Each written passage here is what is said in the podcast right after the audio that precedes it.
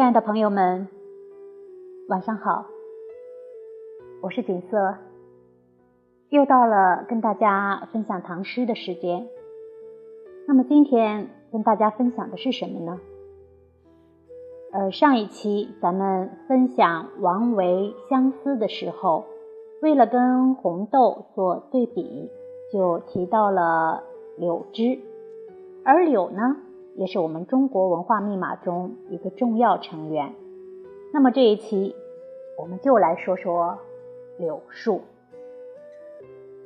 写柳树的诗非常多，比如我们最耳详能熟的，就是贺知章的《咏柳》：“碧玉妆成一树高，万条垂下绿丝绦。不知细叶谁裁出？”二月春风似剪刀。今天我们不说贺知章的柳树，我们来说一说大历十才子之一韩翃的柳树。不是说韩翃写的就一定比贺知章好，而是他的故事实在是太有传奇性了。与他一生悲欢离合、命运息息相关的呢？就是两首柳树诗。第一首《章台柳》：章台柳，章台柳，昔日青青，今在否？纵使长条似旧垂，也应堪折他人手。第二首《杨柳枝》：杨柳枝，芳菲节。可恨年年赠离别，一夜随风忽报秋。纵使君来岂堪折？关于这两首诗有两个出处，一个呢是唐人许尧所写的《柳氏传》，另外一个呢也是唐人孟起的《本事诗情感》。按照《柳氏传》的说法，韩翃非常的有才华，但是呢，家徒四壁，非常穷。但因为他有才嘛，就结识了很多的朋友，其中有一位姓李的年轻人。书中没有明确记录他的姓名字，所以呢，我们这里也就以李生代之吧。那么这位李生呢，性格豪爽。非常的倾慕韩红的才华，而且非常有钱。有钱，性格豪爽，又爱财，他就经常请了韩红到自己的别居，饮酒欢歌，高谈阔论，并且呢，把自己在别居旁的另一所房子送给韩红居住。李生有一位宠姬，叫做柳氏。那是能歌善舞，会应酬，还漂亮。有多漂亮呢？书中说，艳绝一时。也就是说，当时没有比她更漂亮的了。当然，这话可能略显夸张了一点，但至少说明柳氏肯定是个美人无疑。那么，因为李生经常请，然后韩红也经常来嘛。这样时间一久呢，柳氏难免就对韩红产生了好奇，于是就常常躲在门后偷看。这位柳氏，我个人认为她应该不是李生的妾室。为什么这么说呢？咱们都知道，古代那些富豪权贵之家是有豢养家妓这样一种风气的。比如说，四大美人之一的貂蝉就是王允的家妓。当然，也难说有一部分人以家妓的身份却充当着侍妾的职能，但二者之间的区别还是非常大的。家妓说直白一些，跟主人家里的那些古玩呐、字画呀，然后玉器呀、摆件呐，其实功能是一样的。就是权贵富豪们用来充当门面、显示身份的物件，无非呢，这个物件是活的。我们今天在看一些历史剧或者是古装剧的时候，还会有这样的情节，然后说是某某大员，然后犯了事儿，然后被抄家了，抄出了金银珠宝多少多少，古玩字画多少多少，活财多少多少。那么这个活财指的就是这一类人，他们是属于主人的私人物件，是可以被随意的买卖转送。甚至打杀，柳氏呢就是这样一个身份。有一次，柳氏躲在门后偷看韩红的时候，忍不住呢对旁边的侍从说：“哎，这韩夫子，别看眼下贫穷，将来一定不会久居人下。”这话放在我们今天说没什么，可是，在那个朝代那是不得了呀。那一不小心是会惹来杀身之祸的呀！不知道大家还有没有这样的印象？我们在看老版的《三国演义》的时候，貂蝉的出场就是这样一个情节。呃，当时貂蝉在月下吹埙吧，那个乐器应该叫做埙。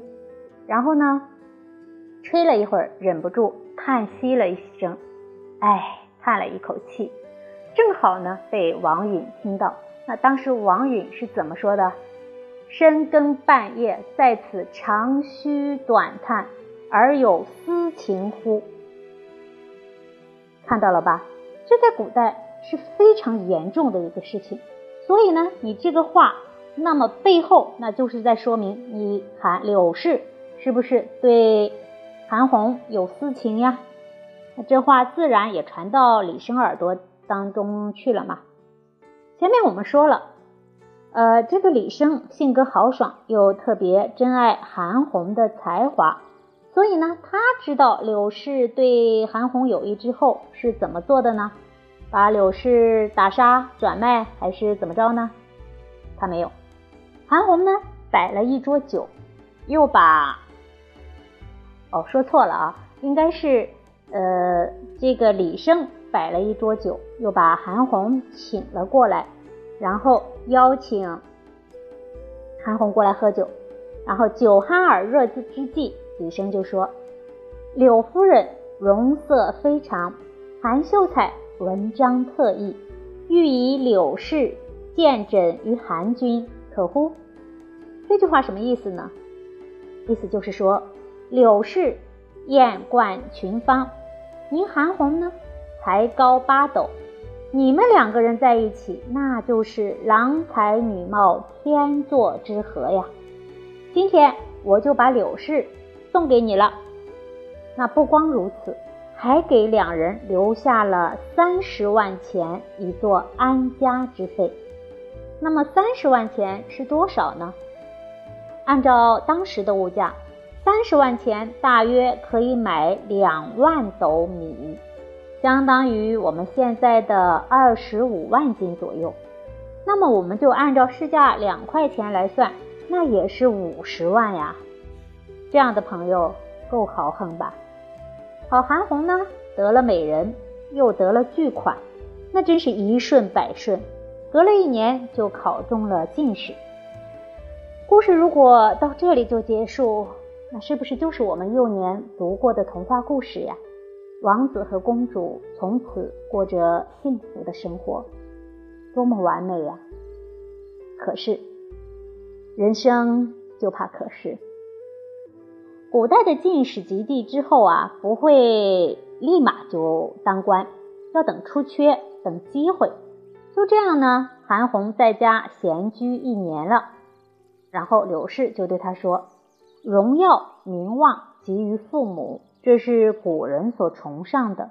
如今您功成名就，咱家的钱也足以支撑一段日子。您是不是该回家探望下父母高堂啊？你看柳氏多么善解人意又温柔体贴呀！韩红呢，听了柳氏的话，就回青池老家，也就是今天的河北沧州一带探亲去了。可谁也没想到啊，韩红走后。安史之乱爆发了，那就算是在成平年代，美貌都可能是惹祸的根苗，别说那个乱世啊。所以长安沦陷以后呢，柳氏怕被贼兵侮辱，就剪发毁形，躲到法灵寺出家为尼去了。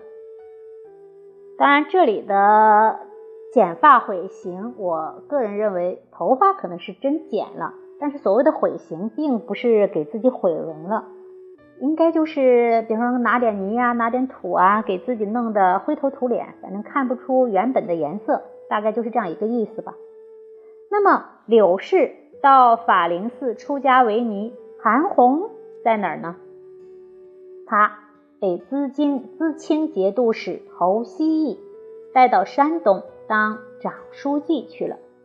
这里的山东就是咱们今天的山东省境内。那么有地图的朋友可以看一看。一个在山东，一个在陕西西安，中间隔着战火弥漫。那这个两个人就是天涯永隔呀。那么两个人是不是就这样了呢？自此永别了呢？转折又出现了。三年以后，唐军收复了长安和洛阳二京，韩红呢？一听到这个消息，就立马派人拿了一绢布口袋的碎金子，到长安去打听柳氏的下落。来人呢，费了九牛二虎之力，终于找到了柳氏，就把这一口袋金子给了他。柳氏打开一看，装金子的白绢布口袋上写着一首诗：“章台柳，章台柳，昔日青青今在否？”纵使长条似旧垂，也应攀折他人手。而柳氏一看呀，那真是泪流满面。当下呢，也回诗一首：杨柳枝，芳菲节，可恨年年赠离别。一夜随风忽报秋，纵使君来岂堪折？得了柳氏的消息。韩红自是喜出望外，那更可喜的呢，是他的上司侯希义迁任左仆射，这里念叶啊，就是射箭的射，迁任左仆射一职，调到长安朝见皇帝，就带着韩红一起去了。这一对乱世离艳，终于要破镜重圆了。可是，对。可是又来了。韩红一路长安，第一件事情就是到法灵寺去找柳氏。可是等他到的时候呢，柳氏已经不知所踪了。韩红捶胸痛哭啊，估计心里早就问候了老天爷多少遍了吧。那就这样，有一天呢，韩红骑着马，无意当中就是在街上走嘛，无意当中就。随在了一辆豪华马车的后面，突然就听到车内传出来一个声音，说：“是韩员外吗？谁呀？柳氏啊！”这个声音传入韩红的耳朵里，那可真就是仙乐轮音呀。可是当时呢，仆妇丫鬟跟着，人多眼杂，两个人呢也不方便多说，就约了第二天相见。这个情节是不是很眼熟啊？对，金庸先生在写杨康父母杨铁心与包惜洛失败啊失散多年重遇的时候，也是这么写的。大概金庸先生也看过《柳氏传》，也为韩柳二人的爱情倾心吧。那么到了第二天，韩红早早就到达了约定的地点，在他望眼欲穿的时候呢。一辆马车终于缓缓地走过来了，可没有人下来。柳氏呢，隔着车帘递了一个用丝绸包裹的玉盒出来，里面装满了香膏，呃，反正就是女人用的一种化妆品吧，你也可以理解为胭脂。然后就对韩红说：“我呢，被番将沙扎利抢走，如今已经是他的妾室了。”这一次呢，他是永别了，这盒香膏就留给你做个纪念吧。说完，调转车头走了。韩红望着那马车越走越远，那粼粼的车声哪里是碾过路面呀？那分明就是碾在韩红的心上啊！那扬起的灰尘，一颗颗，一粒粒，那是韩红碎了的心呀。作为现代人，尤其是看多了爽文小说的人，我们肯定会说：两个人既然这么相爱，柳氏为什么不留下来呢？韩红又为什么不追上去呢？这个问题我们先不回答，我们回到《射雕英雄传》，看看金庸先生是怎么处理的。杨铁心和包惜弱重逢以后。包惜弱无论如何都不愿再回王府，而杨铁心呢，踏破铁鞋，终于觅得佳妻娇妻的下落，那自然也是不愿放开爱妻的手嘛。可当完颜洪烈带兵赶来的时候，这对苦命的鸳鸯落了个双双自刎的下场。在武侠的世界里，武功高强的。杨铁心身旁还有郭靖、黄蓉这样的帮手，尚且面对权势无能为力。那么在现实世界里，面对朝廷新贵沙扎利，你让手无缚鸡之力的书生如何去追？又让柔似柳条的弱女凭什么留下来呢？柳氏走了。韩红的半条命也跟着走了。那又巧了，过了几天呢，侯希义手下的武将们在酒楼聚餐，韩红呢就被强拉去了。酒桌上，大家都看到他垂头丧气，而且说话的声音呢也是语带哽咽。那不用问呢，这铁定是有事儿啊。于是，在大伙的追问下，韩红就把。自己跟柳氏前前后后的事情说了一遍，这其中有一个叫做许俊的年轻将领，就说：“韩兄，给我写几个字儿，然后这事儿呢就交给我来办了。”韩红写完了，许俊揣好以后，就换上了一身胡装，纵马向沙扎利家跑去。等沙扎利出门以后呢，他一边往人家府里面冲，一边高喊。将军得了疾病了，让我来请夫人。大家可以设想一下那个场景啊，一个一身胡装又张牙舞爪的武将，年轻武将冲进来，那仆人们当时都看傻了呀，根本就没有人去拦他。就这样呢，许俊就冲到了柳氏的房前，便把韩红写的字呢给柳氏看。就这样，在算是半搀半。半略吧，把柳氏跨上马，就飞奔回酒楼。韩红与柳氏一一见，那自是执手痛哭。可过了一会儿，这哭也哭了，中场也诉了，周围的观众呢也拍手叫好了。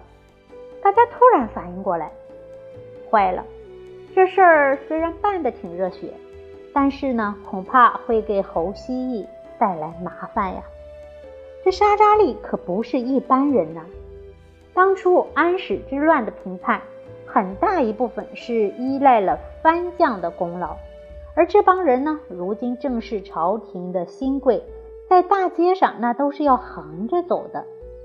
这沙扎利偏巧就是这新贵当中的一员，于是呢，大家又赶忙跑到侯希义家中请罪。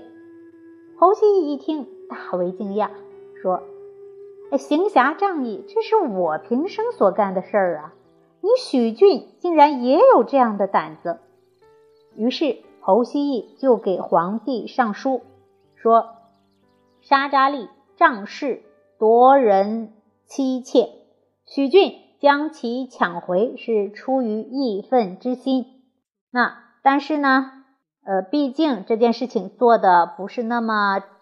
正确嘛，是吧？政治正确不正确嘛？所以自己呢，作为许俊的上司，愿意承担这个管教不严之责。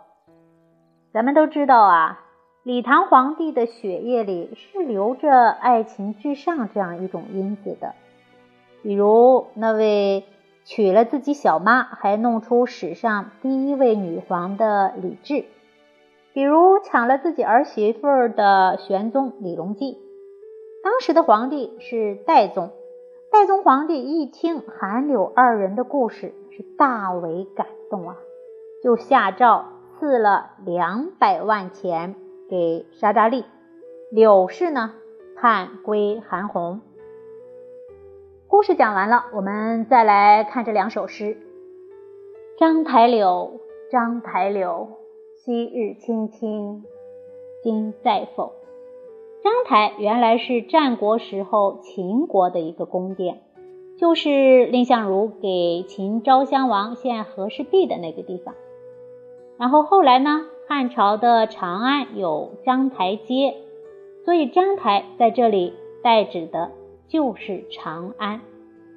而柳呢，既是指的柳树，更是指的柳氏。章台柳，章台柳，诗人连用两个叠词，体现了呼唤的急切与情感的焦灼。诗人在呼唤什么，又在焦灼什么呢？昔日青青，今在否？当初你青翠欲滴，如今还是那样吗？《世说新语》里有一句话：“蒲柳之姿，望秋而落；松柏之质，经冬明茂。”什么意思呢？就是说柳树柔弱，不经摧残，所以诗人才问：“昔日青青。”今在否？上期我们讲王维的相思时，曾说这些符号是刻在我们骨子里的文化密码吗？所以我们一看就知道，这哪里是在问柳树啊？这就是在问柳氏啊！当初我走的时候呢，你艳冠群芳；如今饱经风霜，你是否变了模模样啊？这并不是说。韩红只关心容貌，蒲柳弱质，不经摧残，也不应该被摧残。所以，诗人实际上问的是什么呢？是你还在吗？你还好吗？这是韩红对柳氏的担忧与怜惜呀。这句话还有另一种写法：往日依依，今在否？直接化用了《诗经》的“昔我往矣，杨柳依依；今我来思，雨雪霏霏”，写的也很美。你还在吗？你还好吗？是一种担心。还有一重，纵使长条似旧垂，也应攀折他人手。在战火纷飞的年代，美貌本身就是灾祸呀。诗人明白，柳氏也明白，所以他才会落发悔行，躲到庙里去嘛。那么这两句话，除了诗人对柳氏的担忧，还有一层，就是乱世之中一个男人对所爱女人无法保护的无力与无奈。就算你还在，你还好，风霜也不曾侵袭你的模样，恐怕也已离我而去，属于他人了吧？这首诗写的好不好？太好了呀！清新委婉，笔赋巧妙，青青杨柳和依依柳氏完美的融合在了一起，让人一唱三叹。回味不绝。那么韩红问的委婉，柳氏呢答的也是巧妙。他怎么答的呢？你说柳树，我也说柳树。杨柳枝，芳菲节，可恨年年赠离别。一夜随风忽报秋，纵使君来岂堪折？春风吹开百花的时候啊。杨柳也随风展露袅娜风华，可是柳树天生与离别相伴，这多么可怜呀！更可怜的是，一夜随风忽报秋，纵使君来岂堪折？《淮南子·说山训》当中说：“见一叶落而知岁之将暮。”就是我们后来常说的“一叶落而天下秋”。转眼之间，春去秋来，青青杨柳已是落叶纷纷，已经不堪折。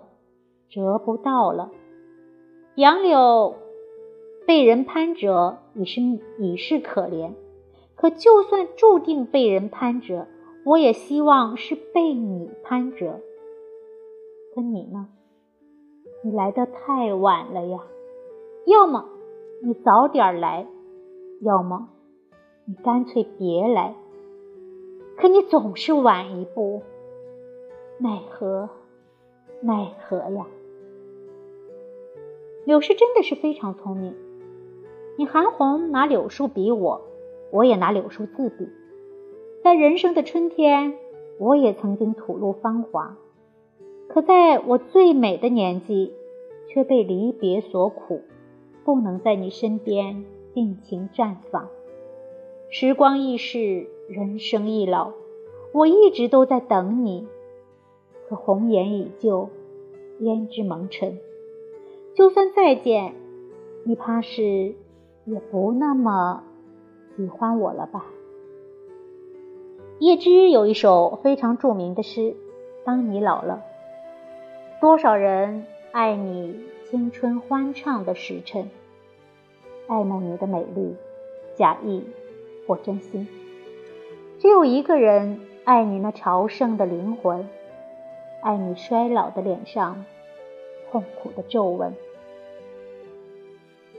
可诗歌一写，人心易变，尤其是柳氏这样以色示人的出身，色衰，爱迟，本就是千百年来颠扑不破的真理。两首诗，谁也不说自己，都在说柳树。可一个乱世男子的担忧和无奈，与一个乱世女子的伤心与委屈，跃然纸上。风流婉转，语浅情深，不着一字，尽得风流。如今真才子的韩红遇到了真佳人的柳氏，才能演绎这样。一段一波三折、荡气回肠的传奇。我们常说唐诗以后再无诗，难道后人就真写不出一首可以媲美唐诗的诗吗？当然不是。可只有唐朝，才会有李生那样慷慨豪迈、愿以美赠诗人的朋友，才会有侯希逸这样、许俊那样。舍生忘死以义赴诗人的武将，连皇帝都愿意为诗人网开一面。正因为有如此唐朝，才会有灿若星辰的唐诗。最后，再让我们重读下这两首诗，再去回味那个荡气回肠的故事吧。章台柳。章台柳，章台柳，昔日青青今在否？纵使长条似旧垂，也应攀折他人手。杨柳枝，杨柳枝芳菲节，可恨年年赠离别。一夜随风忽报秋。纵使君来，岂堪折？